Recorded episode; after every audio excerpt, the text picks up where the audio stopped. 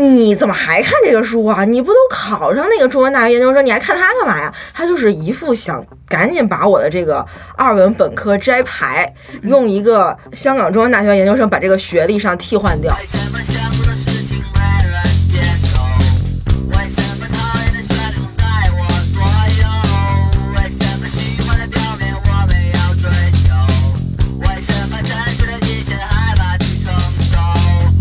学出点名堂来，这个意思吧，就是他不会，对，很要强，他不会像北京的学生，大多数都是，啊，反正我上大学了，嗯，我家长交给我的任务我已经完成了，我是不是有学历吧？那就这样吧，然后就有点像之前你们说废柴的那种感觉。北京的我觉得孩子大多数佛一点，对，佛一点，嗯，现在叫佛一点，那个时候就就是，哎，反正我也考不过你们，你们这种黄冈来的，我哪考得过你们呀？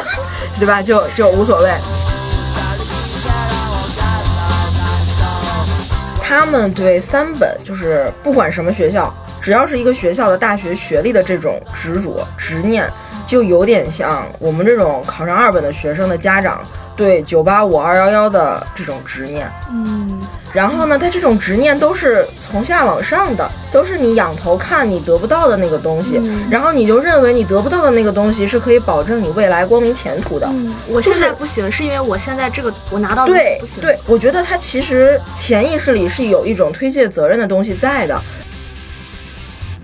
频道不同也能相融，大家好，欢迎收听活字电波。我是小雪。去年呢，有一本书引起了广泛的讨论，叫《我的二本学生》，但是我当时没有看，因为我自己就是二本的毕业的嘛。然后大多数的同学也都是二本，就觉得没有什么感觉可新鲜的。但是这些天呢，我的同事黄鑫呢看了这本书，就颇有感想，有那种想讨论的架势。呃，我就从他那儿拿来了这本书，看了一下，于是就有了今天的这期节目。啊，黄鑫今天也到了现场，黄鑫跟我们听友打个招呼吧。这应该怎么打招呼？观众朋友们，大家好！活字电波的听友们，大家好，我是活字的编辑黄鑫。其实我跟黄鑫都是二本哈。嗯，对，我们对，我们就是这期属于替自己说话，讲自己的故事啊。但是这个阿廖今天也在，因为阿廖是。二幺幺同学爱上了二本男友，来，你讲讲我们二本学生有怎样的魅力？三五个词勾勒一下。等一下，开头就上这个了，你多问一下，看我们也是需要那个。我今天就做好准备要讲一下这段的，我他不知道这个事情，希望他知道以后不要打我。没有，不会了，就是我就觉得有这样一个经历吧，就让我会觉得，其实学历这个东西完全就。跟这个人怎么样是完全不能挂钩的。嗯嗯，那那所以当你问我这个问题的时候，我就只能我会抛掉前面那个限制，就是二本学生怎么样，就相当于就问我这个这个你的男朋友怎么样这样。对，所以我我意思就是这个意思，你明白？就是我觉得学历不应该跟这个人怎么样来挂钩。嗯嗯嗯，就是面对具体可感的这个对象的时候，我们当然会更综合的，然后全面的去看待一个人嘛。对。然后，但是又不是相亲。之前写那个我的二本学生的那个黄东老师，他参加过其他两个台的那个就是播客的那个呃采访哈，然后我都听了，就是感觉的话，我会觉得这个老师比作品呈现出的就更率直，就更可爱那种哈。但是另外两家播客，他们的采访人呢，就是都不是二本学生，所以他们在那个聊天当中，自己也会有一种错位的感觉，就会尴尬于说：“哎呀，我怎么安放我自己的位置啊？”就是这种状况。所以这这期我们就没有去联系说那个或者请到黄登老师。这个原因呢，就是因为我们自己有各自的这个二本的经验啊，二本氛围。对对对，就是说是各自的，就是。就很个体的嘛，所以今天大家且听我们自己的这种独家的感受，不要太过于对号入座哈。嗯，首先我们就讨论一下哈，就是有人看到这个我的二本学生这个标题之后，就会觉得，哎呀，二本学生确实啊，我从来没有想过这些人，他们好像是主流关照之外的那个群体。但是我对这个说法其实有点存疑，甚至是想补充一点哈，我觉得。这只是说是主流媒体关照之外的人，如果是社会主流的、建设中的，或者是，呃，营造了你所在的职场的氛围，然后社会主流追求观念的那个些人，其实恰恰就是啊，以二本啊、三本啊，甚至专科就大多数为主体的，这是大多数的一个构成。嗯，就是说到这儿，我就想问一下你你们两位哈。如何感知到这个二本被标签化，就甚至有一点污名化的？嗯，我先说吗？嗯我先说啊，其实我我倒是没有对这个标签化和污名化有什么感觉。就咱们就先回到说这本书吧。就是当时我看见这本书什么反应？我第一反应是很高兴，哟，有人替我们二本学生说话了，哎，有人看到我们了，哎。然后呢，我就买了。然后呢，特别有意思，这个书就放我们家桌上，我妈过来看说。你怎么还看这个书啊？你不都考上那个中文大学研究生，你还看它干嘛呀？他就是一副想赶紧把我的这个二本本科摘牌，用一个呃香港中文大学研究生把这个学历上替换掉。就是我的父母，就是主要是我的妈妈吧，她有一个特别强烈的名校情节。嗯嗯嗯，嗯，就是这个东西，我是慢慢觉得还是挺可怕的，而且这种可怕呢，也不是他一个人可怕，是一种很普及的可怕。就是无论这个家长的受教育程度是什么样的，因为我妈妈其实没上大学，她就是大专，但我知道有些长辈是名校的长辈。也受过很很好的教育，整个家庭氛围都很好，他们也是一样有名校情节，所以我觉得这名校情节可能在我们父辈那一代里面，他们就是不分阶级、不分什么的，就是觉得，哎呀，我就要让我的孩子上一个说出来名头响响亮亮的学校，他就觉得这个是高兴，这个是好事儿。但是这个东西它其实就是一种反衬啦，就是具体到二本上，这个学校名字说出来，他们就觉得。这个不硬气，其实就是一个很简单的一种体验。就是我最早呢，就是填志愿的时候，是从分数来看，呃，我就觉得我我应该是上一本的。当然，这个呢也包括了。就是老师和家长给你的洗脑，因为大家都会愿意说，呃，这个苹果你要踮起脚尖来够一够，那才是好的。你毫不费力够到的那个苹果，那就不是你的真正的能力。所以呢，在老师和家长的这种氛围营造里，我就认为我应该是上一本的。所以呢，那你自然就会对二本嗤之以鼻，也不是嗤之以鼻，你就想远离它。你就会在你的这个语境里面减少这个词的出现，然后提到的时候就会心里咯噔一声。那当然，作为一个十几岁的这个这个少年来讲，他确实是呃很难受的。而且那个时候呢，他也是不自知的，你没有反省到，就是你对二本是一个这样的一个态度。然后后来呢，就是高考。失利嘛，考上二本学校，就是因为我那个分儿吧，就是属于在这个一本二本之间徘徊的分儿，就是发挥好了就上一本，发挥不好就二本。其实从个人能力来讲，它就是一个很稳定的状态，你知道吧？就是你永远努力不到九八五的那个层次。其实所所以我说一本线和二本投的这些学校都差不多，其实一种感觉的。然后呢，我我本科是印刷学院的嘛，北京印刷学院的，这个名字一说出来就会觉得。我自己都觉得不太好听。这个北京印刷学院是什么？是一个职业学校吗？哎呀，但是我本科有一些人想考研的时候还想考北京印刷，还是北京我身边也是的啊，对对，是有考想考这个。你们本科都不是在北京？对，呃，他我本科他北京，在北京，在北京是吧？嗯，哎，你的同学为什么要考印刷学院？你是九八五的学校？没有，我高中同学有很多就是奔着印刷学院的。嗯，高中同学一志愿就填印刷学院的。我也不知道他们怎么理解这个学校的，但是人家觉得可能是选城市，哦，也可能选城市。哦，那可以理解，因为你高中是不是在北京嘛？你高中是在在江西。江西，对对对，那那可能是这样。对，后面我会说到，就是我进了印刷学院这个编辑出版专业之后，因为这个专业是学校分儿最高的一个专业，然后我就见到了我的同学们，我就非常的惊讶，因为我我这个分儿，我高考分是擦边进这个专业的，你知道吗？我当时就觉得又受到了一重打击，因为我的同学有。呃，六百分，考六百多分，河河北的考生，文科，文科，哦，那好高，是好高是吧？因为我都没有什么太大概念。然后还有就是那个郑州外国语学校的，据说也是河南很好的一个学校的同学，还有黄冈学校的同学，咱们做过不少黄冈的对呀卷子，对，我们 对，你知道就是那种。你印象中的学霸为什么都跟你成了同学？我当时就觉得，哎呀，我觉得我怪不好意思的，上了一个二本也挺不好意思的。但是我们说回到这个二本，就是这个所谓的无名化吧，就是一个就是这个学院，这个印刷学院这个名字起的，不知道是在什么时候，在大家的口口相传中，它就变成了一种类似于职业学校的一种感觉。反正我妈就这种感觉。然后包括甚至我高考完了，她有些朋友就是见到了就会问啊，什么学校呀？她说北京印刷学院，然后自己底气也不太足的，她说哦，印刷学院是学什么的呀？学学印刷吗？是以后出来去印刷厂吗？就这种，你知道吗？然后呢，你能感觉到人家是很礼貌的，保持不对你冒犯，但是那种鄙夷和呃疑惑已经就显露无遗了。反正对我这种很敏感的人来说，我就完全可以捕捉到。当然，我也很感谢他们的礼貌，你知道吗？人家没有直接说这什么破学校，对吧？他没有这样，所以我就觉得，哎呀，就就没办法，就是从考进。那个学校的那一刻，拿到那个学校录取通知书开始，这个巨大阴云就在头顶上。然后我妈就是辅助这个阴云维持在我头顶上的一个人，你知道吗？这个节目要播出去，一定不能让我妈听到。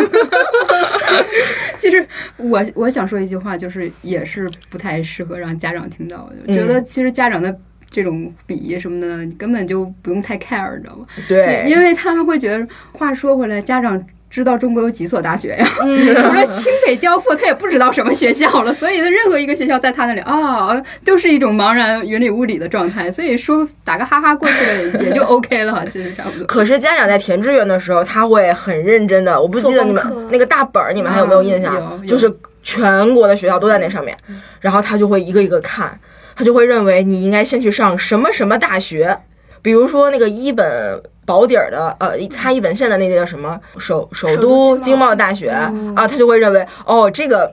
听起来不错，经贸大学，你知道吗？就学校起名很重要，你知道吧？所以我们就是一个感觉是一个很局限的一个专业类的职业类的。这还行，你妈是通过这个名字来判定学校，你知道我妈是吗？通过她朋友家孩子在哪个学校来判定我的学校，你知道吗？这个更我这个太可怕了，这个是偏见地图，这个简直就是就是那个学校这块，你已经在二幺幺这个位置的时候，对你对二本是怎么看？对我。自己从江西考出来，考过来嘛，然后，但是我身边会有很多同学，大家就会留在本省啊，或者是上二本、三本都有，就是从中学到大学，大家都会有各种层次的朋友吧，所以我会觉得，那大家画了这个线，就会有不同的人嘛。但是我想分享一下，当时那个我的二本学生这本书出来的时候，嗯，因为当时有很多讨论，然后我觉得这是一个。话题了，我就拿去跟我男朋友分享，因为他是二本生嘛。刚刚跟大家说了，其实他的很多大学朋友，就二本的同学，都是我们共同的朋友，都大家都关系挺好。然后我跟他说这个的时候，他的反应有点像小雪，就是冷感的。他而且关键他有个疑惑，他当时说啊，为什么要写这样一本书？他就觉得。就是这个选题的价值在哪里？他当时要想一想，因为他就会觉得这个东西是一个大多数人，就是社会的一个普通人的大多数人的一个现状。就是那为什么要把这个东西作为一个样本来观察、来描写？那他这样一讲，我才意识到，哦，搞不好。我一直沉浸在或者被一个那个话语圈子给包围了，就是刚刚你小雪提到那个，就是主流媒体的那个那个那个话语圈，大家就主要关注那个精英的，然后感觉好像全世界只有一本生，只有九八五二幺幺一样，所以才会把这个东西把它什么奇观化了，或者是把它当成一个样本去研究了，大家觉得这是个话题。但当然后面我去解释，他也能明白，但是就是这么一次讨论让我感觉到，呃，好像这说明可能。真正的二本学生可能会有这样一个心态去看待这个选题，但我我倒也没觉得就是这本书选题它没有价值了或者它歪了。我觉得就是这个这个问题是在大家讨论的时候，围绕这本书去去聊二本生，因为因为我们前几天开会就聊到这个选题的时候，我还说嘛，我当时看了好多这本书相关的那个线下活动，他们设置的议题都让人觉得有一点不舒服，就是讨论。那二本生怎么实现阶级跃迁？怎么改变命运？考研是必须的出路。对，就是这样说的。然后我当然我也不知道是不是人家讨论真的讨论这些，但是当他把这些题目列出来才有人看的时候，你就觉得可能在讨论的过程中，就这种污名化这种变味了嘛。然后我才意识到这是一个一个问题吧，就大家值得讨论。嗯嗯，其实可能我觉得这个污名化稍微重了一点哈，但是。这个跟大环境里普遍的，就是比较单一的那种价值观，就一种比较粗暴的那种判断和表达有关。就表现为说啊，学历还能不能保障好的，就是好的是稳定，其实是好的几乎等同于稳定的生活。然后说对提升阶层是不是有益？然后说跟市场化呀，或者说跟成功学就很相关，就是你这个人出来有有多大的用，就很工具理性的那种呃讨论嘛，是吧？但是二本是一个非常非常庞大的一个群体，对，就尤其是看那个，呃，我的二本学生就更感觉到了这种差异的这种感觉，就他们经历他们的现实，他们的困境，哈，可能确实有说从学历划分的这个角度上能感觉到有一些不同和个性。但是说了，中国幅员辽阔，然后地区差异之下的这个二本，也可以拿出样本来讨论嘛。这也是我们坐在这儿哈、来讨论意义。首先，那你看我作为就是。东北的，我从我自己的这个二本经历来谈哈，就是在我的二本学生这本书的那个序言当中，有两个词先扎中了我。他说他的学生个性大多数是温良沉默。其实这个乍一看好像没有什么可区隔的，因为好像这一代人的特色就是可能在老师眼里都是那个。呃，有一种不咸不淡的距离，大家都是那个、呃，都是听话的孩子才能考上大学，这这是一个基本的一个共识，是吧？但是，就是从培养上来说，我觉得这个温良和沉默啊，就更被压到了就是二本学生这里。一定程度上来说，我觉得二本学校的一种普遍的秩序就是大家都很听话，很温良沉默。因为我自己所在的是一个师范类的学校，女生居多，男女比例七比一，所以你就感觉女孩子多的地方就更听话、更乖巧，然后更我们学校也是，是吧？就、嗯，就是七比一是吗？对对跟我们比例一样充。斥的那种认真学习的那种氛围，听话的那种感觉。就是我一度很想那个粗暴的说，就是二本学生他经历的最大差异化的地方，就在于接受了太多无谓的那个 PUA，就是这种。啊，说你不行，灌输了说啊，你都二本了，你就是你这个生活就已经看到天花板了，这种论调，就是从家长啊、老师啊、社会呀、然后媒体，就是各种涌来哈，就是最常见的。说我尝试总结一下，说，呃，首先你说伴随着这整个求学阶段，我们都接受一种训诫嘛，以未来生计为威胁了，说你考不上什么什么，你完了，你以后你就是捡呃什么扫大街呀、什么种种菜呀、什么之类，都这种话大家可能都听过哈，耳熟能详。然后二本来说，就是说对就业环境的一种过度的焦虑，嗯满大街都是大学生，你毕业了以后，那就毕业就等于失业，那你就要抓住你所有能得到的机会，一定要吃苦，要好好干。这是我曾经呃接受接受的。然后还有就是说，呃，对中小企业，还有就是新兴行业哈，就任何这种不稳定因素的那种权力的抗拒，甚至是仇视的感觉。在东北，你要是找到了工作，他会问你有编吗？嗯，然后体制内吗，我说我说我是签合同的，他就觉得啊，你这不是正经工作，就是说你这是正式的吗？这一切就导向就是二本学生在内的这个所有的年轻人都是在一种单一价值取向的氛围之下，但是对二本学生可能对他们来说感觉尤甚，因为大家就是作为二本生，可能已经会甘心以高考这个排名就论资源嘛，他认为我从资源好机会来讲，我当然是紧着那个重本啊，然后九八五、二幺幺一本，然后再轮到我们二本头上，是吧？会有这种感觉。然后很有意思的是，九八五的学生，如我们去年也讨论过嘛，说九八五废柴什么的，他是发现自己就是我拼搏到了这个重点大学，在同龄人当中已经是那个知识水平拔尖儿，然后有更多见识的情况下，那我可能要去过一种普通人的生活的时候，就感觉一种期待的那种落空，嗯。然后感觉不到自己是天之骄子的那种骄傲的感觉。嗯。但是二本学生一直他就会在为，哎呀，有没有地方可以收下我呀？我很能吃苦。已经接受我是普通人，对对对，我需要机会，但是我行不行呢？别人给不给我机会啊？就是用这种东西来折磨自己的内心。就是曾经有一个词儿叫落榜嘛，呃嗯，咱们已经很少看着这个落榜了。也许现在大家觉得我我考上二本就是落榜了，不知道怎么定义上榜这个事儿。对，但是现在叫死党，就是初中中考哦会有死党这个词，就是我们报七个志愿嘛，就我们那时候中考七个志愿，然后你最后一个志愿分儿也没上，然后你的档案就死在你的学校了，叫死党，这个是真正意义上的落榜。哦所以说就是没有上学校了，对叫落榜。对对啊，对，没有学校上叫落榜。对对对，我记得我我们学校就有一个名言，我就是我就说我是一个师范院校，也叫学院啊。然后我们叫说，我不提地区了哈，说某师院儿，他说来到某师院儿之后，我知道我高考落榜了，就是这么一个情况。然后呢，我们学校呃，尤其我们系，因为我们系也是那个就是学校里边最好的、最嗯分数最高的这个系，嗯他们是考研狂热。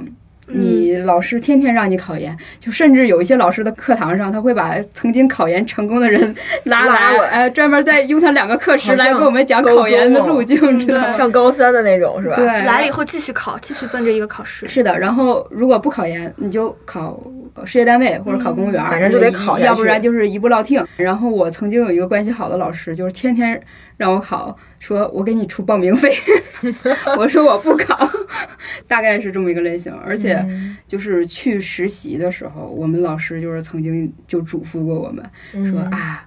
那个好不容易有这样的机会，给大家留下好印象嘛，这样方便你的学弟学妹们也去，你们都要勤快点儿，没什么事儿给人打打水、打扫打扫卫生。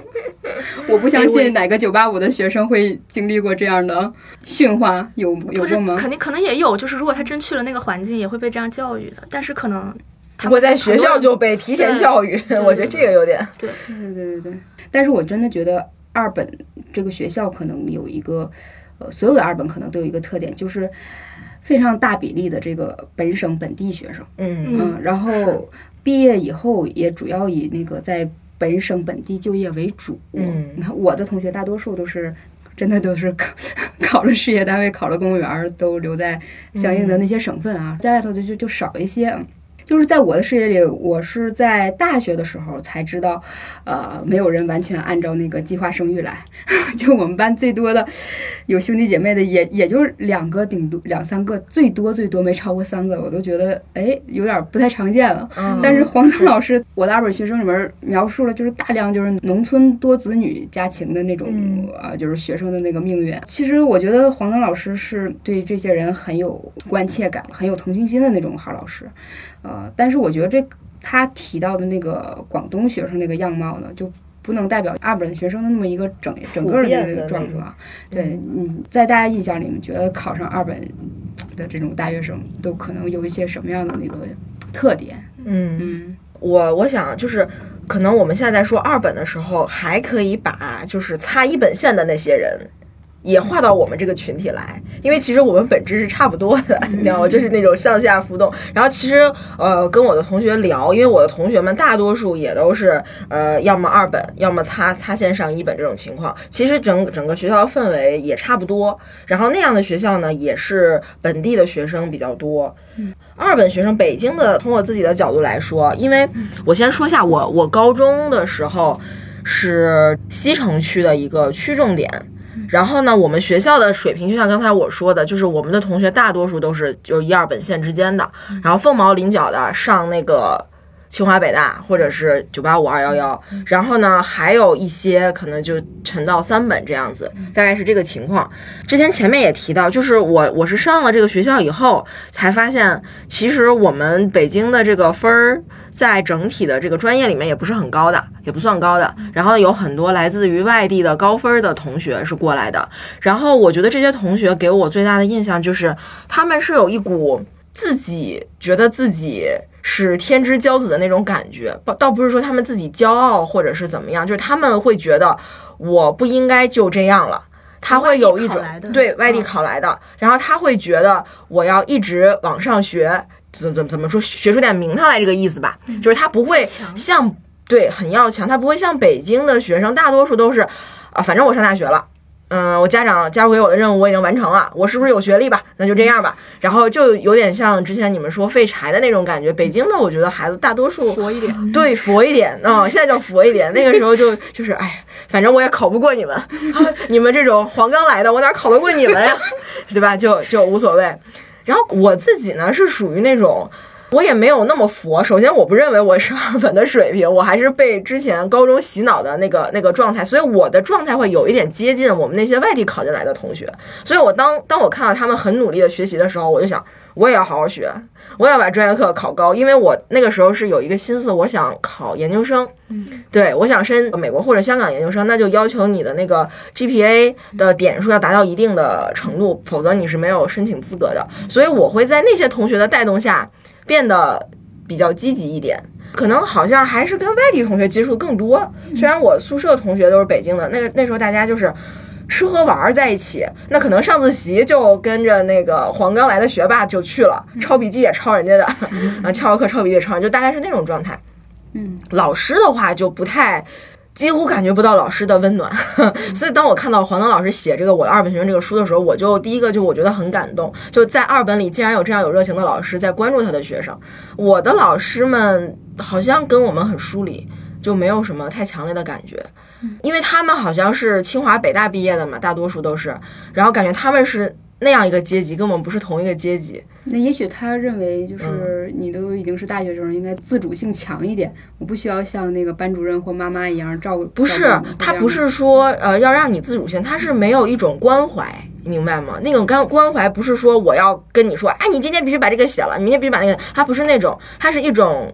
整体的一种氛围，就是这个东西，我是可以说他们没有。而我在我读研究生的时候，我在香港中文大学的时候，那个学校给我的氛围就是一种把学生放在手心里的那种关怀感。就这个对我来说是非常重要的。你是觉得学校是在呵护你，然后呢，他在尽力让你给你提供方便，比如说你要打成绩单，然后他们都很很方便的。在香港的时候，在。呃，印刷学院的时候，我就觉得很难，你知道吗？你要像想想弄一个什么东西盖章，那学生处得难为死你，得让你跑好多趟。这也是二本特色是吗？呃，这个我我不知道，会这样的是吗？这可能是内地特色，嗯，可能是办事的人的。对对，就是我就作为一个学生，我觉得我就是一个，就是我我交了学费。你就来搞一下，然后大家就一拍两散，就这种感觉，就是完全没有一种情感的流动在里头。黄东老师，我是觉得他有情感在里面，所以我会觉得很感动。当然，我到后来就是到那个本科的时候，到写论文的阶段，我遇到了一个对我。帮助很好的老师，因为他要指导我论文嘛，所以我们接触就多起来。然后我能感觉到这个老师对我的关怀，这个我很感动。但是如果说放到我接触的所有的老师里面，恐怕这位老师还是不能算最让我感到那种被关怀的老师。这个就是我觉得老师的这个氛围。嗯，我能理解的，就是。就是说，我们学校的情况是那个像，因为上次你就给我讲过，你当时在港中大的时候感觉到老师跟这边二本老师的感觉，然后我就想，我当时就想，一本很多学校也这样的，就是老师，就你刚刚说到这种老师的关怀，我觉得就是那种人与人的连接。他虽然那个有一些大学老师，他确实是不会像高中那样盯着你事无巨细，但是有些东西他在上课的时候会体现出来，就是那个老师的人文关怀还是怎么的，就是有些老师他真的上来就是来混事儿的，他。是他就是照本宣科，对，反正我把我任务完成了就完了。你们以后也不想找着我。但是我在香港读书的时候，我就明显感觉我的老师都是打开的，嗯，我欢迎你随时来。他他愿意跟你交流，对对对对。就哪怕有些老师他是自己性格他比较内向，他不是那么那个，但是你跟他有一点交流，就能感觉到。对。对，我觉得这还所以就是各个学校都有这种情况，很但是很有可能是是不是二本会这种这样的老师会多一点。多一点，嗯，还呃，我觉得还好，可能真的是呃你个人的境遇，我们不能就是说完全。呃，盖章那儿，比如说我也是说毕业之后我再去读了个书嘛，我在学校里跟普通的那个一直在校的学生那个状态肯定不一样，我就经常听到就是某呃某一门课最后结课的时候，老师会语重心长的把自己的一点人生经验也杂糅进去，给了一点人生的启示，嗯。对我来说又很受用，因为我是已经那个毕了业了，在外面工作几年，然后又回到学校，然后再听这样的话，就非常有感触哈，因为我有社会历练的经验，但是我不知道这个当堂的这些。一直在读书的孩子，呃，学生，他们会不会有这个那么多的感知呢？也许在若干年后，可能有一点点印象被提醒。所以我觉得，有可能我们对当年的那个印象，是因为我们不太理解那些老师，他作为一个他当职业来面对这个些人的那种感受。你你当时可能缺乏那个敏感度，有我觉得有可能是这样。那我们可能回归一个疑问，就是考上二本的大学生都是些什么人？我想起了我自己是怎么考到二本的，我其实是跟黄鑫刚才说的那种佛的心态有点像，因为我从小就是一个缺乏竞争意识的人啊，就是呃，可能就比较听话。如果要是说听话，然后配合这个规则走的话。你没有那个特别执着的那个劲儿，我觉得一般也也差不多就是这个水准，除非你真的就很逼自己啊，就是然后在那个环境里付出更多的努力，你才可能再往上去走。当然，我们这里边刚才的提说，有人觉得你你到二本了，你是天花板了，但是其实对于很多人来说，二本是某些人就是拼尽全力吃苦才能得来的。嗯，前两天我看了那个是零五年的片子，就是周浩导演拍的，叫《高三》。嗯。然后那个纪录片拍的是福建的下面的一个县一个县里的一个高中啊，是也是个重点高中，但是他们那个教学水平跟我们没差太多哈，就是能考上九九八五二幺幺的最多是前十名，然后剩下的就是那个本地的普通一本呀什呃么，对，就是一般呃他们的目标也是二本。啊、二本的学生就是考上你就算是赢了，就在他们眼里是这样。但是那些孩子他们是怎么说挣扎到一直考到二本这条线的时候，那南方就好可怜，我觉得没有暖气，冬天他们冬天也挺冷的，对。哦，然后那些女孩儿就是手都完全都起冻疮了，然后就成小馒头那个状态，就巴不得就想在外面多晒晒太阳什么这种状态。然后看那个开家长会也能看到，就是真的都是非常非常普通的那些父母，就是嗯出卖体力劳动的那种父母，然后那般挣扎，我我才可能考上二本。在二本的这个学校里，还有一种人就是比较特殊，就是专升本上来的人。嗯，嗯对，因为我自己是在大三的时候，我们班就插来了几个，呃，通过考试，然后平行插到这个我们班级的这几个专科上来的人，然后那时候你会觉得，哇，大一大二的就一般的本科生都很浪费了自己的那个生命，然后整个那个状态也是有点颓的状态，然后几那几个是经历过一番考试的人就。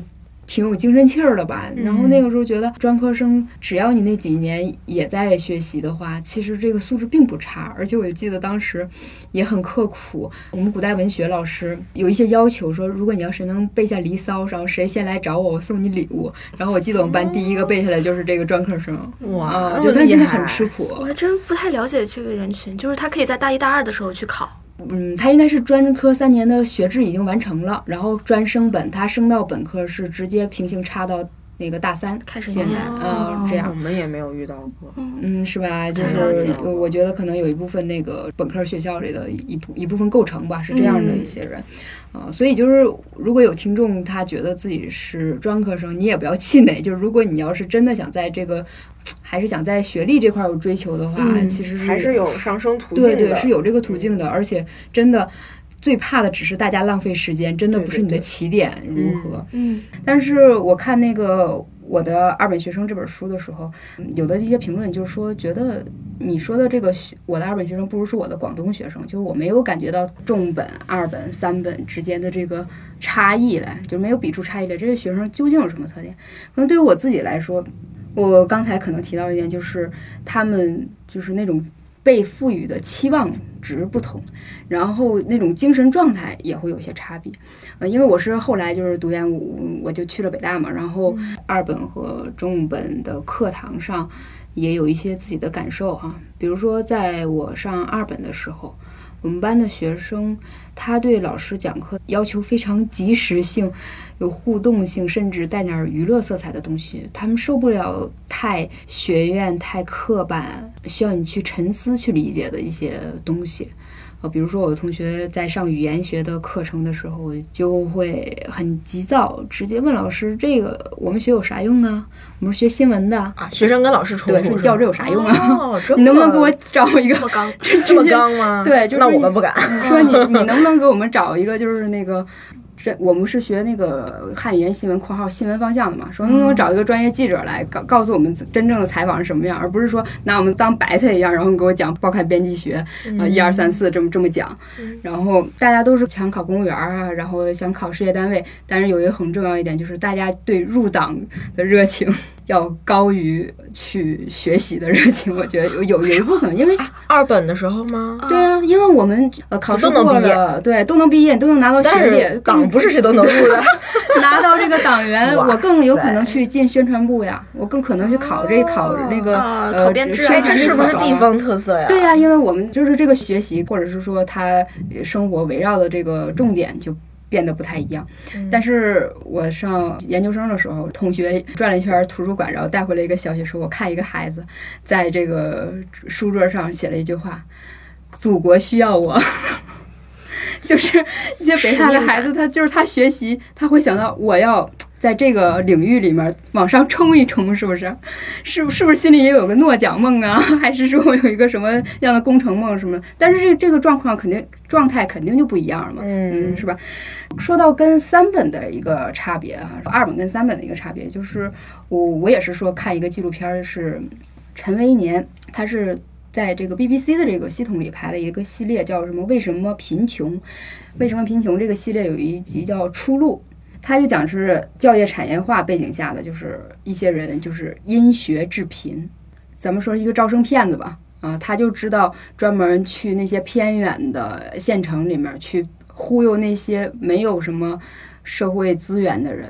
然后他们那个价格也非常的不菲，去的就是那种三本院校嘛，然后价格都是一年是一万两千五啊，或者这种级别的，都是网上随便找的一些照片，然后忽悠人就骗去到那个地方去呃上学，就有好多人就还对这个学历有执念，你就说你你这个成绩真的很差了，只要有分儿就可以上，那你为什么不去干点别的，还非得要去奔着这个要去上学为真正的一个目标？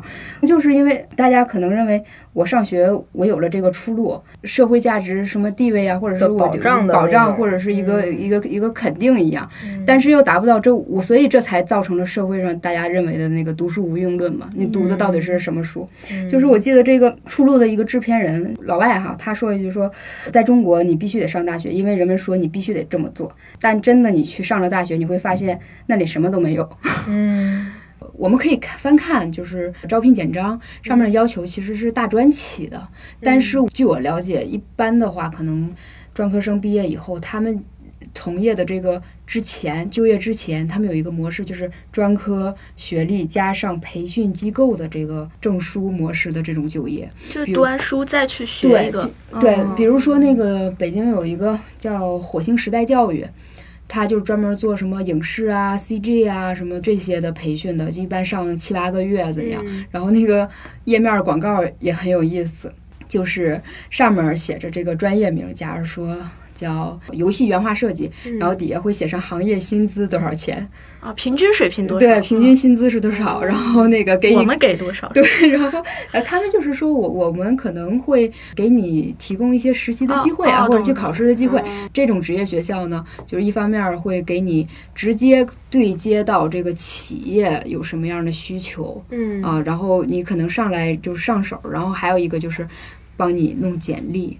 嗯啊，知道你拿什么样的作品更可能去当一个敲门砖去找工作。嗯，这个其实有利有弊吧。有很多人其实是通过这样的机构，然后加强了自己那种职业的训练，然后去找到工作的。但是可能时间久了，有些人认为这个地方教出来的都是一个调性的，然后可能没有那种，因为它比较速成嘛。对，它是速成培训的那种，个性。对你没有那个。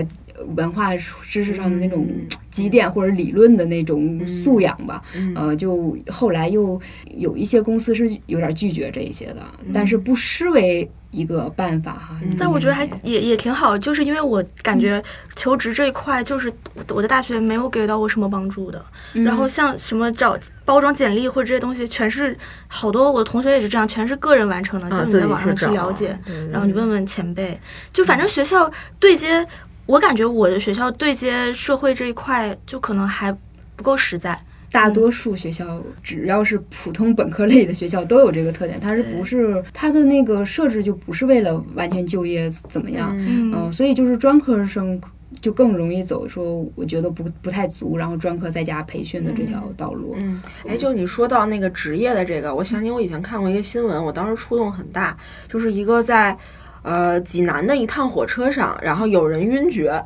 然后呢，这个乘务员就开始广播，就说有没有医生从业者来，但是没有医生。然后就有一个十五岁的一个小姑娘，她是济南的一个中医职业学校的一个学生，应该相当于我们的高职吧。然后呢，她说我学过一点点基本的，我想就先用这种基本的穴位按揉或者是什么，然后来做一下。然后她说我同时也给我老师发微信，就问一下这个情况。然后呢，结果就在这个姑娘以及她的老师的指导下，这个人就醒。对我当时就印象很深刻，我觉得真的是没必要就是自暴自弃啊，觉得是什么？初中啊，他就有这种救人对，是的，是的。首先他能出来就是有担当这个事儿，我觉得就很厉害，而且他确实是用自己学的东西，确实帮到了一个人。对，我觉得这个真的是让我们觉得眼界大开。其实我们前一阵聊选题的时候，还有人就举了一个例子嘛，就是说，呃，在七零后里面有一个成绩呃各方面条件都特别好的一个拔尖儿的一个女生，然后大家都会认为，呃，她肯定是要考大学的。但是这个女生她就有一个护士梦，就是在中考的时候就对，就她就我就不要去读高中，我就去读护士。嗯后来说她真的从业这些年，她就是全国最顶尖的那个护士。就是每年都对是就巴顿要拿奖的那种，就是他真的是个优秀的人，他就很早确定了自己的目标，他也在哪个行业他都会发光。嗯嗯虽然大家的迷茫就在于我我很难确定一个方向，但是也不要太过于苛责自己。这个方向是慢慢慢慢找的，对对对对。我有一个感觉，我觉得可能他们对三本就是不管什么学校。只要是一个学校的大学学历的这种执着执念，就有点像我们这种考上二本的学生的家长对九八五二幺幺的这种执念。嗯，然后呢，他这种执念都是从下往上的，都是你仰头看你得不到的那个东西，嗯然后你就认为你得不到的那个东西是可以保证你未来光明前途的。嗯，我现在不行，是因为我现在这个我拿到的东西对不行。对，我觉得他其实潜意识里是有一种推卸责任的东西在的，就是因为我没有得到那个，所以我没有实现我的某些价值。大家都想通过这种方式来让自己内心获获得一种安稳吧。就是你看，因为我那个啥，所以我我不行。要求一个解释。对，所以我觉得可能本身如果推翻了这种习惯性的想法，可能才是一个破解这个问题的关键。嗯，就是你要回归到自身，就是我真正的价值不是通过任何学历来给我提供的，是通过我自己能不能找到我自己的一个方向，我自己的一个觉悟。我觉得应该在这儿。可是普遍社会上大家都愿意用一个比较。好衡量的东西来看，因为人真的太多了，所以我拿一个东西就刷掉一大半儿，我觉得这个很容易。很多估计公司招聘的人也会这么觉得，然后这种情况就会传导到下面，就会觉得，你看我就没有那个学历啊，所以我肯定进不去啊，所以我肯定在社社会上混呀、就会有一种这种想法的传导。他们筛选有他们的现实原因嘛，因为太多了嘛，对它就像高考一样，必须得划线。是的，但是你不要拿这个东西给自己设限。对对对是对，我也是这样觉得。其实说到关于设限这一块，呃，我记得那个黄东老师他在那个随机波动里面，其实回应了我看那个书的时候的 一重愤怒，你知道吗？我刚开始始看那本书的时候，会觉得这老师为什么这么妈妈呀？就是一定要那个让让我过那种稳定或怎么样的生活，你就是泯灭我的一些个性或怎么样。但是他在那一期的节目的那个结尾，就是回应了一下这个问题。他说，就是因为他缺少一个大家主流认可的一个尺度来判定你成不成功与否，嗯你知道吧？如果单纯以收入、房车来评定的话，那我们压根儿就不要搞学习这套 教育，它不提供你这个，是吧？你就说什么三本啊、专科呀、我身边有好多同学就是认识的一些呃前同事啊，或者是认识的人，他们那个学历就是没法看的哈。但是你要是说从经济这个角度来讲，他赚的很多的，然后那个该有的什么也都有的，你好像不能以这个标准来评定那个人就是是否成功嘛。而且我还听过一个这这件事情，就是禁锢了所有人。他也甚至以另外一种异化的方式，比如说。曾经有这种九八五毕业的学生，他就说啊、那如果要是说比挣钱，肯定是拼不过二本学生了。那我们对哦要要要是维持，他就把那个挣钱这种事情就安排到这个哦二本人身上了，就认为那我维持九八五的这个优越性，就在于我要拿到北京户口。呃回到这 我儿来拿到，对，就我拿到户口，可能更能证明我的 privilege，就是那个俩觉得一样庸俗你。对，但其实是在一个脉络之下的。对对对对对啊，然后，所以我我觉得我整体我们的那个价值感是吧？嗯就是观念就应该一起调整一下。但是二本毕业面临的那个就业呀、或者是说继续求学的那个情况，确实有那个稍微特殊的一点是有壁的地方垒啊。对嗯但是我切身的一个观察就是，呃，还有一个高校的一个报告吧，可以给我背书支持一下。就是说，相比学业表现，就是家庭背景对大学生那个毕业意向的那个影响就更起主导的作用。嗯嗯，就。我我自己就认为，父母你你只要不干涉，就给孩子更大的空间，然后你没让他过早的背上那个经济的负担，那尝试的机会就很多。嗯，是的，是的，像我自己，我的本科学校是在一个地级市，所以这种实习经历什么的就少得可怜。我记得当时我们有什么实践锻炼锻炼自己呢？摆摊儿，在哪儿？就是就我们会对，呃，然后还有人就会那个。叫上货，你知道吗？就是弄弄弄弄了一些廉价的，去那种批发市场呃买一些袜子呀什么之类的，然后就出去卖一卖，就挣点小钱儿。然后但是是可以跟算人沟做社会实践吗？对，可可以沟通嘛，就是他就觉得像有一种自食其力的在实践的感觉，我自己去挣钱，你知道吗？很容易把就业就跟挣钱比对起来。嗯，就包括我下届的一个学生，就是她文笔啊什么各方面都挺不错的，也挺爱张罗的一个女孩儿。结果她大学还没毕业，大四就去搞那个无限极了。什么？无限极就是就是那种那个像雅芳、安利，然后有点、有点类似于这种就是那。种嗯，对美容呐、或者是什么对，就是，养生啊什么之类的，卖呃那个保健品啊，就他就去做这个了，因为我们就以谁赚钱为导向嘛，就可能变成这样。然后说去发发小广告啊，还有就是比较算跟专业结合的，就是去做家教，因为我们是师范院校嘛。哦，还有一点就是在这样的学校里，学生会有的时候也是一种锻炼，你知道吗？他会认为我去为了就离那个学生的样貌稍微有一点区隔，他想自己办点什么事儿，干点什么事儿，也许也是进入一个体制。对，也是就是这么历练自己。好多人就是对。有这么样一个目标，甚至是会把它写在简历里的这样一个情况。哦，我呢现在能理解为什么上大学的时候，那个他们老说说什么学校是微型社会，原来就这意思。对啊，尤其是学生会，学生会啊变成一个小的那个机构，对，会有这种嗯，我固然承认这个差距，很多人觉得说我们二本学生是不上不下，但是我会有另外一个思路，就是为什么不能转变成可上可下呢？嗯，是吧？对，嗯、就是我觉得大多数情况下，我们还是可以就是赢得某些那个入场券儿的。那你到难道是我这个被 PUA 的这个已经内化到我的脑海里？就是 有这个机会的时候，你好好去做，你还是可以就是没有那么多心理负担，你就可以发挥你自己嘛。你为什么先要啊、觉得我很尴尬、很瑟缩，我就在这儿待的我都难受呢？那别人看你可能会更难受，因为那个我会想到就是那个在我研究生那个学校哈，盛产一种土著论，就是你是不是北大土著？就是你的本科要是北大的，哦你才算是真北大。真北大是吧？但是你说这种歧视已经深入到这里了，都要把你的本科挖出来。但是我我个人是从来没有被这个东西左右，因为我我已经都毕业，在外面遭一茬，都好不容易回来了，我还管你这？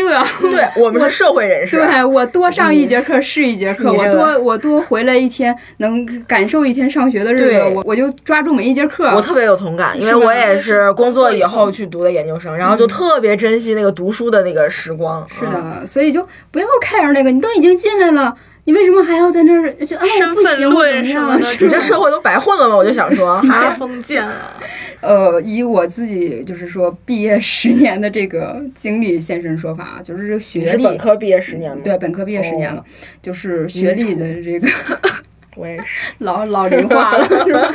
就是学历的这个有效期其实就在毕业的前三年，我觉得，或者是说你甚至都毕业的没那么久，毕业的前两份工作，一两份工作嗯顶多。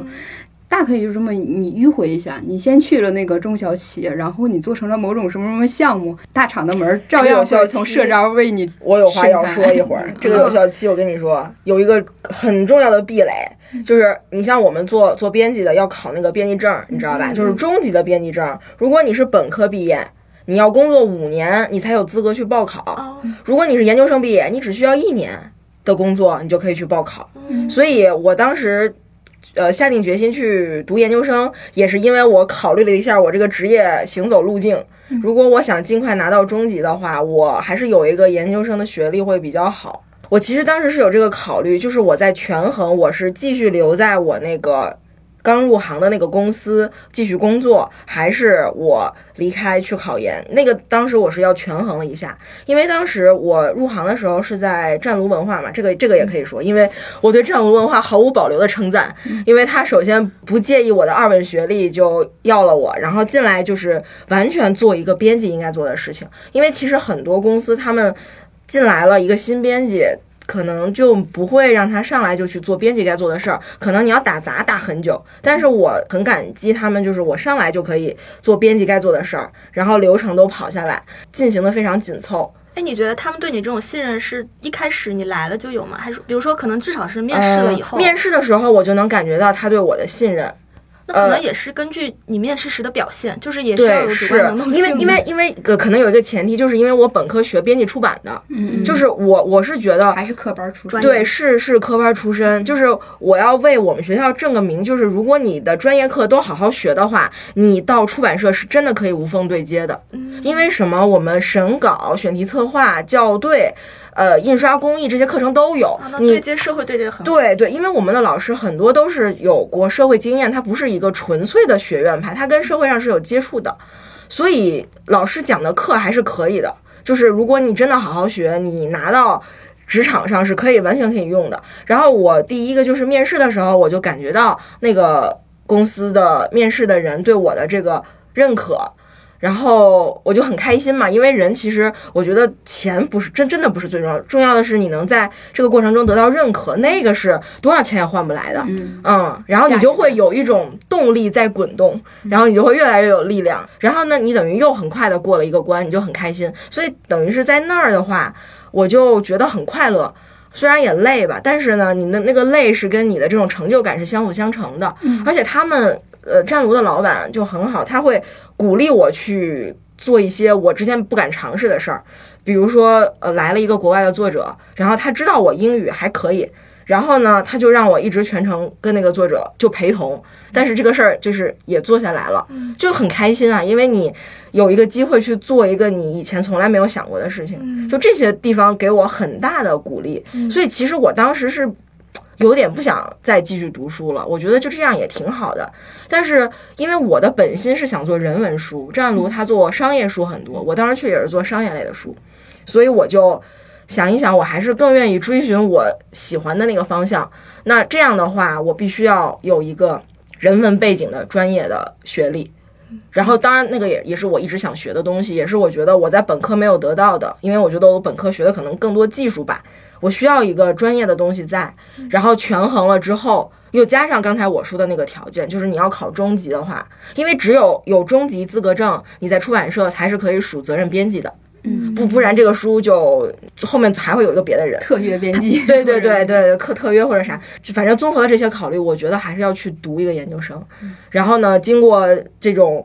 工作的历练以后，那个二本的本科的学历就没有我当年毕业的时候那么的严重了，就是在申请的时候，它的比重就没那么大了，因为你有工作经历在，所以中文大学也就接受我了，所以也就去读了书。嗯，所以你考研其实也是有自己明确想要什么的这个前提。是，就是我还是想在这个行业继续做下去，然后我是在想，可能哪条路会更适合我一点，是留在原来继续，还是怎么着？然后是一个权衡的结果吧。嗯，我我为啥这样问？是我一直有一个问题，觉得会不会有点尖锐，就是在想，但是因为两位都有在二本毕业以后去考研，嗯，然后也可能算是替听众问的吧，就是那会不会大家会有人觉得是，就是二本这个学历它不够用，必须得要去考个研，然后我们才能有现在这样的。获得的东西，我不知道你们怎么看。其实我刚才想，就是在黄欣说话里面有两个字特别击中我，叫本心。嗯，我觉得我走到现在，其实也凭借的就是本心这个东西。我首先，我大学的专业是我很喜欢的，就汉语言文学，恰好还带了个新闻，你知道吗？因为我以前就并没有那么了解嘛，只是觉得哎，感觉很轻松、很舒服，喜欢，所以我对大学的这个专业是是满意的。嗯，我在大学期间是我就是求学阶段学习最认真的时候，就是堂堂课都要坐在前排，然后天天跟老师谈论，有的时候会问文艺理论老师，直接问过他，我说老师，你觉得人生活的意义是什么？就是什么都聊，就没有不是教哲学的呀，你要干什么？就没有不聊什么。但是那个老，但是那个老师，他就是反倒还问到他心里，他说：“哎呀，我也是，我最近在接着往下往上修学历。”他说：“我也在想我的意义是什么，就是说，就是什么都聊。就因为当时我会觉得，呃，这可能也是说，我觉得上二本可能唯一的一点点遗憾啊，就是那时候我应该是一个呃特别大块儿的一个海绵，就疯狂的想吸纳各种人文知识或怎么样，但是我们那个学校环境不太能提供了了这种东西，所以我当时就是只能跟。经常跟老师去聊天儿，补充心里的一些一些东西吧。但是真正需要滋养我那一块儿的时候，我大学时候恰恰不爱看小说，我特别想看社科类的那些书。但是那个时候我就我泡图书馆呢，我就特别喜欢看那个期刊杂志，就看那个什么艺术与设计啊什么之类的这些。这时候我我才知道，我自己学的专业还不是最契合我自己心里想要的那个东西。呃，我确实就想做个编导，或者是说呃跟这个影像视觉艺术什么更多一点儿的一个东西。所以我就一直坚定就不考研，因为我不知道我要啥。就是我我我觉得我我我这个时候不能确定我自己要去干什么，不要浪费这个时间。要为了那个文凭才去考。对我认为我不不要浪费这个时间，然后我就出来。而且我跟大家说，我是傻呵呵到什么程度哈？我本科毕业的时候没有参加任何校招，大四那半年我干嘛？考驾照来着，然后 然后那个天天胡混，就那么闲散的，就是把这个时间完全混过去。然后那个拿到毕业证之后，回家又待了半个月，消闲了一下。来北京，人家好歹还有一个什么金三饮酒啊什么的，这些也全都不知道，就是那个自己到五八同城没事儿扒拉扒拉，找到了我的第一份工作。但是我的第一份工作呢，也就是符合我当时的想法，就是要去在一个编导的工作室工作嘛，就是做纪录片儿。就是因为自己心里想要的东西，所以我才出来做了自己想要的工作。然后在我自己想要的工作的时候，我又觉得，哎，我还是对这个知识感兴趣。我当时觉得我考不考上无所谓，只要这个学习的过程当中，我系统的梳理了这些知识，对于我来说也是一个丰厚的成长。就是很抱着这样的心态，然后就一步一步就接着就去读了研。嗯呃，我觉得可能，嗯，像阿廖提的那个问题呢，有一定的可能，因为我可以在这里直白说一句，像出版社这种公司是 很看你，是的，很看你，因为你毕竟还是要输出一些内容嘛，是吧？嗯，我我觉得那个这个学历还还是很重要，是它确实是个敲门砖，但是它不是我的核心能力。嗯我会觉得那个核心就在于，无论什么时候，我都还是呃对这方面深深的感兴趣，然后我去学看、去研究、去学。当然，这个也可能是因为我们个人的一个选择，我们选择的一个就是做人文书的这么一个公司，嗯他们自己很有这种氛围，他给你这样成长，说你可以你去看书，然后你去嗯成长。那也许要是在其他地方拿来即用的话，学习能力并不是企业最看重的能力，他是在看你自己能干什么，你有什么样的能力，是吧？嗯你能不能拿来即用？那恰恰如果要只是说我能拿来即用的话，那这些工作经验，那也许。还是最宝贵的。你做成了什么项目，那我还可以到其他的公司去工作嗯啊、只不过是这个敲门儿的这个这一块儿可能确实存在，真的就是看行业，嗯看行业。有一些行业甚至不要求你学历如何，嗯？所以就是看行业，然后也是考不考研，或者是选择怎么就业，很多时候我觉得也还是看自己。那我就抛一个我自己，就是也不是很典型的那个一本。二幺幺毕业生找工作经历吧，我也不知道能不能这样说。总之就是很多人会觉得我好像没有利用好我的学历，因为其实小雪当时毕业的状态跟我那个时候也很像，我就没有参加校招，因为我直到大学都快毕业了，也不知道我要干什么。我也没有参加校招，对吧？没有。对，我觉得也不是说参加校招就不好了，只是说我真不知道我去的校招就是他们去那儿要做什么。那个那个时候校招没有解答我这个问题，然后我也不了解社会上有哪些分工，这些 title 意味着要做什么工作，然后所以也是在迷茫中就是瞎找，就是在网上随便投简历的。而且尤其是我当时刚毕业以后。还犹豫了我要不要考研，就是我非常的自我不清晰，我都不知道我是因为喜欢这个专业要考，还是我只是为了推迟进入社会要考。所以其实蹉跎了大半年，已经不是应届毕业生了的那个那个当实习生的这个优势就没有了嘛。嗯所以真的是随便找的吧。但是好的是好的一点是我去到了那种互联网的创业的公司，它真的就完全不看学历，嗯就。可能也是这些创业公司的氛围，它也比较自由一些。它真的就完全看你跟我聊，然后看你行不行，大家就来共识。所以我就会自然毕业以后没有这种学历对我有什么加成。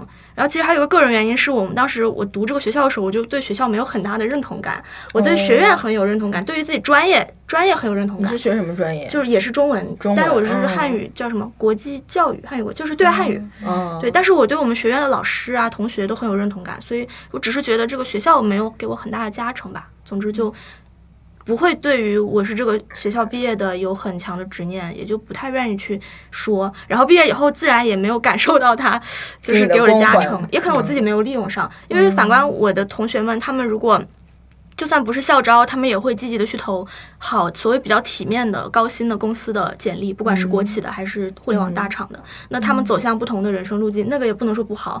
然后只是我会觉得，就是有很多种可能啊。我这样子 混也混过来了。然后我觉得那些好像看起来不太稳定的那个工作经历，反而成了我的财富。对，所以就不好说一定是的。你是有很很漂亮的这个学历，就能够决定一个什么样的路径，也不是这样的。是就从我自己的经历，就是好像我说我很从上大学似的，好像就认定自己要做编辑，但其实也没有，因为我们专业其实报刊出版和电视出版也都有，这也是新闻就是出版传播的一部分。呃，书的编辑是我。肯定是最想做的，但是呢，我也知道那是我最难能实现的，因为我本科的学历的限制，啊，又是二本的学校，这个很难。然后呢，我也去试过，呃，杂志。和电视，我都有过相应的这种经历。然后试完了以后，我我还是觉得那两个不适合我，因为我觉得节奏太快。然后呢，我也是确实是比较幸运进了湛炉，所以就能开始这个做书的这个过程。但其实现在说起来觉得很顺，但始终都是一个在自己寻找摸索的一个过程。嗯，就是这个过程从来不是说一条线过来的，你都是要去尝试，发现不行，然后再。再找、再试、再摸，然后这些东西都是跟你的现实条件结合的，跟我们的原生家庭结合的，就是你家庭能给你到支持到什么程度，就他能不干涉你到什么程度，这个都是连在一起的。所以我就觉得这个所谓自我，它并不是一个与生俱来的东西，不是你生出来的那个自我就叫自我，这个自我是需要寻找和锻造的。对。然后你是在不断的靠近你真正的那个自我，是这个过程。所以说到这个学历，是不是本科就不必要？呃，要考一个硕士才必要呢？这个就还是跟自我相关，就是你认知的这个自我到底是一个什么样的自我。如果你认知的自我是一个本科提供给你的知识不足够的，那当然就要读一个硕士，而且要读一个给你有帮助的硕士，不是只要一张文凭。嗯，因为其实我自己是经历过。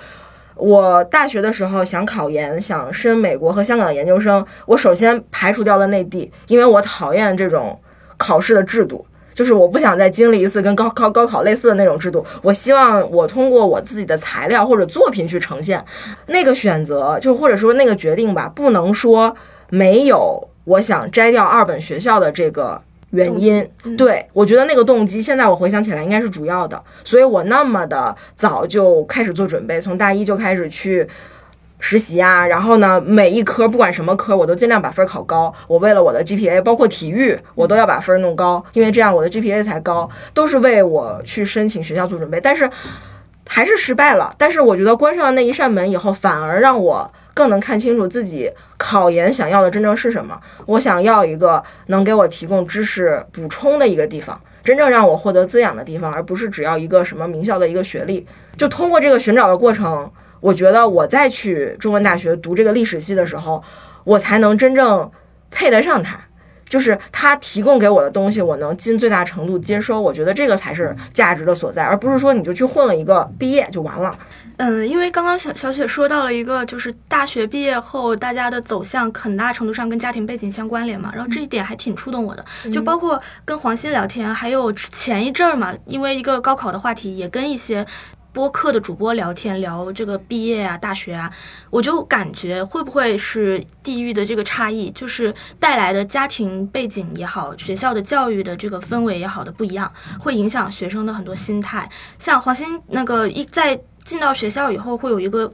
出国的这种目标，然后刷 GPA 啊什么的，嗯，会不会呃很多二本学生都没有打开这个思路，说我们可以会的，对，我就想说，这当然我也不能说这个完全就跟那个你大你的家庭背景和地域有关系了，只是我会觉得，但是这些东西很有可能就是你那个环境限制了。对，这就是二本面临的一个日常，就是我说的，就是为什么一上学我们都想去个摆个摊儿什么，这种无差别的劳动，就是想着我能不能养活自己赚钱，这是很多同学。可能以这为第一目标，嗯，很多状态就是你能不能找着工作啊，嗯，包括像家长最后对于你的判定，他也不问你学到了什么，你自己拿着你这个本事能去干什么，他们对我的第一反应是，要不然回来给你办个工作，嗯，对，就是这种，知道吧？就是我的那个范围里面，就是说，他们觉得是一个很好的选择。对，就是稳定在系统里。嗯，然后就像你刚才阿廖说这个，这个点就是特别触动我，就是为什么说会觉得那个二本会有一些不足，尤其是为什么有人就会说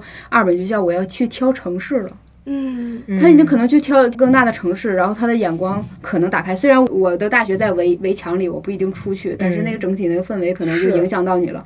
你你你哪怕你去实个习，我可能名正言顺的我就一步一步过去，就就留在这里了。那你说我在黑龙江，我到北京，我的成本是多少？成本是很大的，嗯，我们是不知道的。对，就像你说的，我不知道师哥师姐学校里的一个校友，他给你提供什么资源？不好意思，我们的校友我不知道他们在干嘛，可能大多数都当老师。嗯，我也是没有这个资源的。我们师哥师姐来讲什么讲考研，就很少他给你一些那个实际的那些反馈，我真的是有一个很难趟过去吧？我觉得挺难趟过去的。嗯是的，是的。有人觉得说那个啊、二本你还能在北京混下去吗？或者怎么样？我是觉得很多人觉得我是二本，我还去北上广干什么呀？对，他是首先有了这个自己把自己心态，他把自己先限制了，你知道吧？然后我，但是我其实想的就是，你有的时候哪怕你只挣扎上了二本，你对。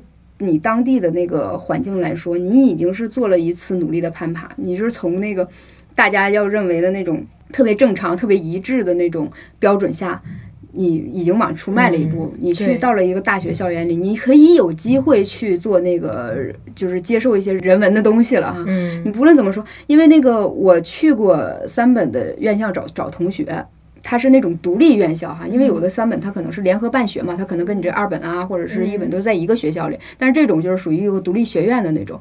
我去真的觉得完全那个状态，如果我们说全都想考研，的是高高三 plus，他们是那种初中班会的那种效果，就没有任何成长性的。我们在这里要做一个军事化的管理，你都得服从集体在做这些事儿，晚上就在那儿待着。你连个自己学习的空间都没有。所以你就刚才那个我们说第一个问题的时候，那个黄鑫讲到说那个呃是北大清华一些老师可能对你们有一些疏离感，那可能我就觉得这人他是不是可以认为我们都是独立人，我可以更自控了？那对于这些同学就不相信你，你们就需要被管理的。不是我我我对对你的那个我我只是说我说话这个动机和我这我的这个逻辑在哪儿哈？就包括说就二本学生真的说被大家认为就是你差到不能应付某些工作了吗？我觉得除了极其专业的，或者是说甚至说理工科的啊一些比较呃知识这个的知识性要求要求嗯高的以外。我觉得很大程度上，真的就是像我们之前做的那期节目，就是说躲过毕业就失业，也躲不过三十五岁被裁员。嗯，就是那个王兴坤老师他总结的那句，说资本就是很野蛮的，他对人或者人才就是巨大的那种浪费和挥霍。那有时候你可以为什么啊？你要把思路打开，你想想，国家都要求延迟退休了，那他他当然得得解决三十五岁以后的问题啊！你为什么现在就觉得自己刚年轻？你你知道什么？你什么都没有感受到。我以前劝自己的一个方式，我现在跟大家也分享一下啊，就是我觉得就是所有的影视剧里面那些童年直接被抹杀去了，直接说十八年后，嗯，就是你也许这青春期的这个求学经历不算什么，你都只是只是觉得你这段儿是你成长的那个很重要的那个链条或怎么样，但是它与你整个人生关联性没有那么那么的强。是的，对，就就是就是我看那个。二本学生那本书的时候，我也想说，老师，我只有一点，他说的那些同学最多也就是零五零六级开始上本科的同学嘛，跟我们这个这个年龄跨度差不多。我会觉得你三十岁就讲一个人的人生实在是太早了，三十岁讲一个人的命运就太早了。虽然老话说三十而立，现在怕是没不能立起来，不一定能立起来。而且我甚至觉得，大家也不要太自恋，或者是就真的是不要太自恋。嗯嗯你会觉得那个呃，人生我的命运呃什么有凄惨啊，或者是说我的我的命运哪里不如意啊，沉浸在这个里面了 就，就是。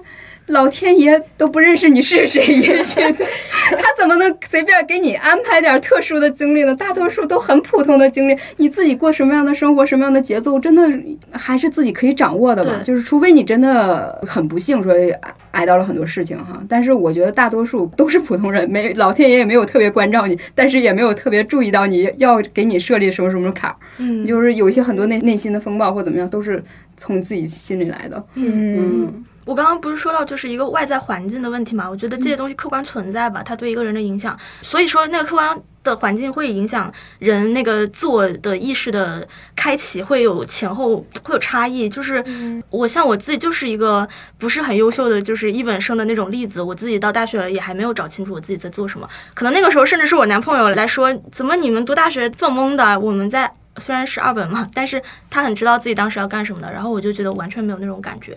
但是这些东西也都会过去的，就像你说，他就十八年后这一段就被略去了，但这一段当时看起来好像要死要活，或者好多迷茫，它也不会是什么很决定性的东西。它即便可能会影响你的走向，影响你后面会遇到什么样的东西、什么样的环境、人，但它。并不能决定你的高下，就是质量的高低。我我就是会有这种感觉。对，其实像阿廖刚才说的这一点，就可能把我之前的一个设想更给扩大化了。就我之前会想到说，那二本学生只配过一种庸俗的生活吗？嗯，就是我二本，你都二本了，你只能追求房车，赶紧跟取得跟大家一样的这种生活水准，那就是你的目标。你做到这一步，你再谈别的，或者是说你做到这一步就赢了。难道我们只能这么设想吗？可能对于你来说也差不多。就是说，之所以有这种徘徊和迷茫，可能也是被这些社会给对裹挟的。对，裹挟的，就是能告诉你你应该获得什么，你你应该去高薪。这种东西就是从高考开始的，老师就说你要你们大家都拼死学，没错，所有人都在这样，就你也要这样。现在从幼儿园就开始了，对，就开始说你距离高考还有多少多少天。太可怕，就只有一条路径，就这样孩子就醒悟的晚。嗯，对，其实我就想到那个我们的作者哈，那个陈立川他在说那个给孩子的演讲里，他提到说，就是古希腊人把那个庸俗他分解词义，说是没有经历过美好的事物，或者是说对美好的事物缺乏体验的那个意思。就是说这是一个中性词，因为就是没有经历过或者是缺乏体验，并不是错误。然后他认为教育的目的就是让人体验美好的事物，远离庸俗。就像你刚才阿廖讲的，就是我考上二本了，或者说我受这个地区限制，或者是说我这一路成长来，真的就是被这些东西裹挟着，而没有人告诉我什么，你去追求美呀。对，就我们去求真就已经很不错了。我们说他是本心也好啊，或者是说怎么样就。啊，我现我又想到那个我们做的那个乡土系列的是谁说说什么踩在泥地里，然后在云上写诗 可能就是我觉得心里都可以保留着这么一点儿诗意哈，诗意诗意的栖居在这个大地上，为什么不呢？社会已经这么逼仄了，为什么不给自己的心里留条缝呢？我就会，我觉得这可能还是跟从小的教育有关，就是。我们谁把诗歌真正融入自己的生活了呢？就是你从小有没有人给我们一种这样的教育？就是你看到一个什么东西，哦，你不会只说真好看、真美、真漂亮，然后你是念出了一句诗，或者你有这个感悟力的，对，只是表面的去是的，是的，就是可能前期需要有很多的这种诗歌的东西进入你到你的脑子里作为一个存储，然后当你遇到一些事儿的时候，它就会出来。嗯，可能我们小的时候。是不是这个东西做到位了呢？不好说。我觉得反正我小学的经历就没有，幼儿园就更没有感觉。对，我们也是。在我们记忆最好的时候，其实根本没有这么强化让背。嗯，就是体制内的教育不太重视这个东西，你可能自己去找还行。是的，对，所以其实我会觉得，就是也许有的人会认为你们在这儿有点大言不惭，或者认为文学也 文学和教育都不是改变你生 生活质量的一个真的一个基本的一个方法哈。但是我们就回归到说这个聊的说二本学历这一块吧，嗯，他二本学历怎么着也说给了你一个可能考公。考事业单位，或者说进企业，甚至可能在一些新一线城市落户的机会。你只要是那全日制普通本科，我们交两年社保，然后可以在城市落户嘛，像成都啊什么这样的城市。就是二本的经验，它也就是这些学校无论如何也给了你自足的空间去。更接近这个自我完善的这个教育，是吧？就是即使你现在还身处在说我这个某某一个省，然后在在一个地级市里面，还有网络和书籍啊，是吧？我我就感谢这种技术跟没错媒体发展。嗯嗯，我搜了一下，就是有没有其他那个博客做关于二本这个节目嘛？然后有一个女孩，她是个大学这个在校生，在校生，嗯，在校生，她做着说。他说他看了这本书，第一感觉是幻灭，嗯，就很崩溃，因为他自己就是二本学生嘛。那个里面并没有直观的描绘出二本学生的光明的未来，嗯他也许跟这个女孩心里还是有很大的一个一个落差感的。嗯但是我觉得每个人给自己留自己可以去塑造自己的这么一个想法吧。对，嗯虽然那个社会真的有这种结构性的不公啊，或者秩序有些有些问题啊，不是完全是个人的问题。嗯、我我们也肯定不是说都一切都在你自己身上可以解决，嗯。但是就是说我让我自己开怀的一个方式，不要太纠结于这个是的。即即可。嗯我对我觉得，如果要说这个书让他感觉到幻灭，恐怕是让所有的在这种教育体制下的人都会有相同的幻灭，对对对只是深浅不同。对我当时看那个书，就是觉得你不是二本还能击中那么多人，因为他后面背后那些焦虑是所有年轻人的，是的都面临。我当时记得就有一个，他描写一个学生，我就看完了很有感触。他就说，那个孩子他家里应该是在甘肃，好像是。他说他对他妈妈唯一的一个不满，就是他有一天想站在土坡上看星星，他妈催他说：“你快走，快走，哦不要看了。”我对那个印象非常深刻，就是我看到他。这么写，我就想到我小的时候也会有相同的这种好奇和追求，就是你就想看看天上的星星，也不知道为什么，那个时候可能“美”这个词根本就没有在脑子里，但是人对这种大自然与生俱来的追求和向往，它就是我们的基因的一部分。嗯，就是我觉得作为家长也好，还是谁，还是我们现在自己也好，你只要把这个东西好好的保存起来，然后呢，试着让它能够发一点微弱的光。然后当它发光的时候，你不要把它扑灭，然后给它把光点得更大，让星星之火可以燎原。可能以后我们的生活质量是真正意义上的提高，而不是说我涨了多少工资，那个我觉得那个永远提高不到一个真正的台阶儿，它始终是相对的。我们只能争做这样的家长跟老师了。我们上一辈的家长也没办法再。我们还可以这样告诉自己：对当你想看星星的时候，你就停下来，不要去赶地铁，看一看吧，对看看云，不挺好的吗？我觉得这个挺好的。是的，是的。如果大家真的说是在专业上哈、很有长足的进步，可能我们还是需要一个就有体系的那种去读书。但是是你想失意的栖居者，那欢迎来火字的这本书看一看。谢谢大家。谢谢大家。你走过林立的高楼大厦，穿过那些拥挤的人，望着一个现代化的都市，泛起一片水银灯。突然想起了遥远的过去，未曾实现的梦。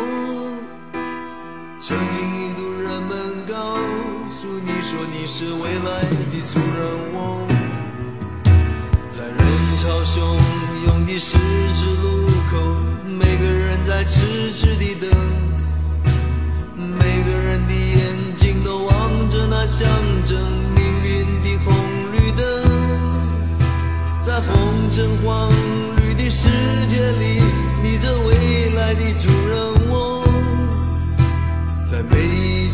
我是。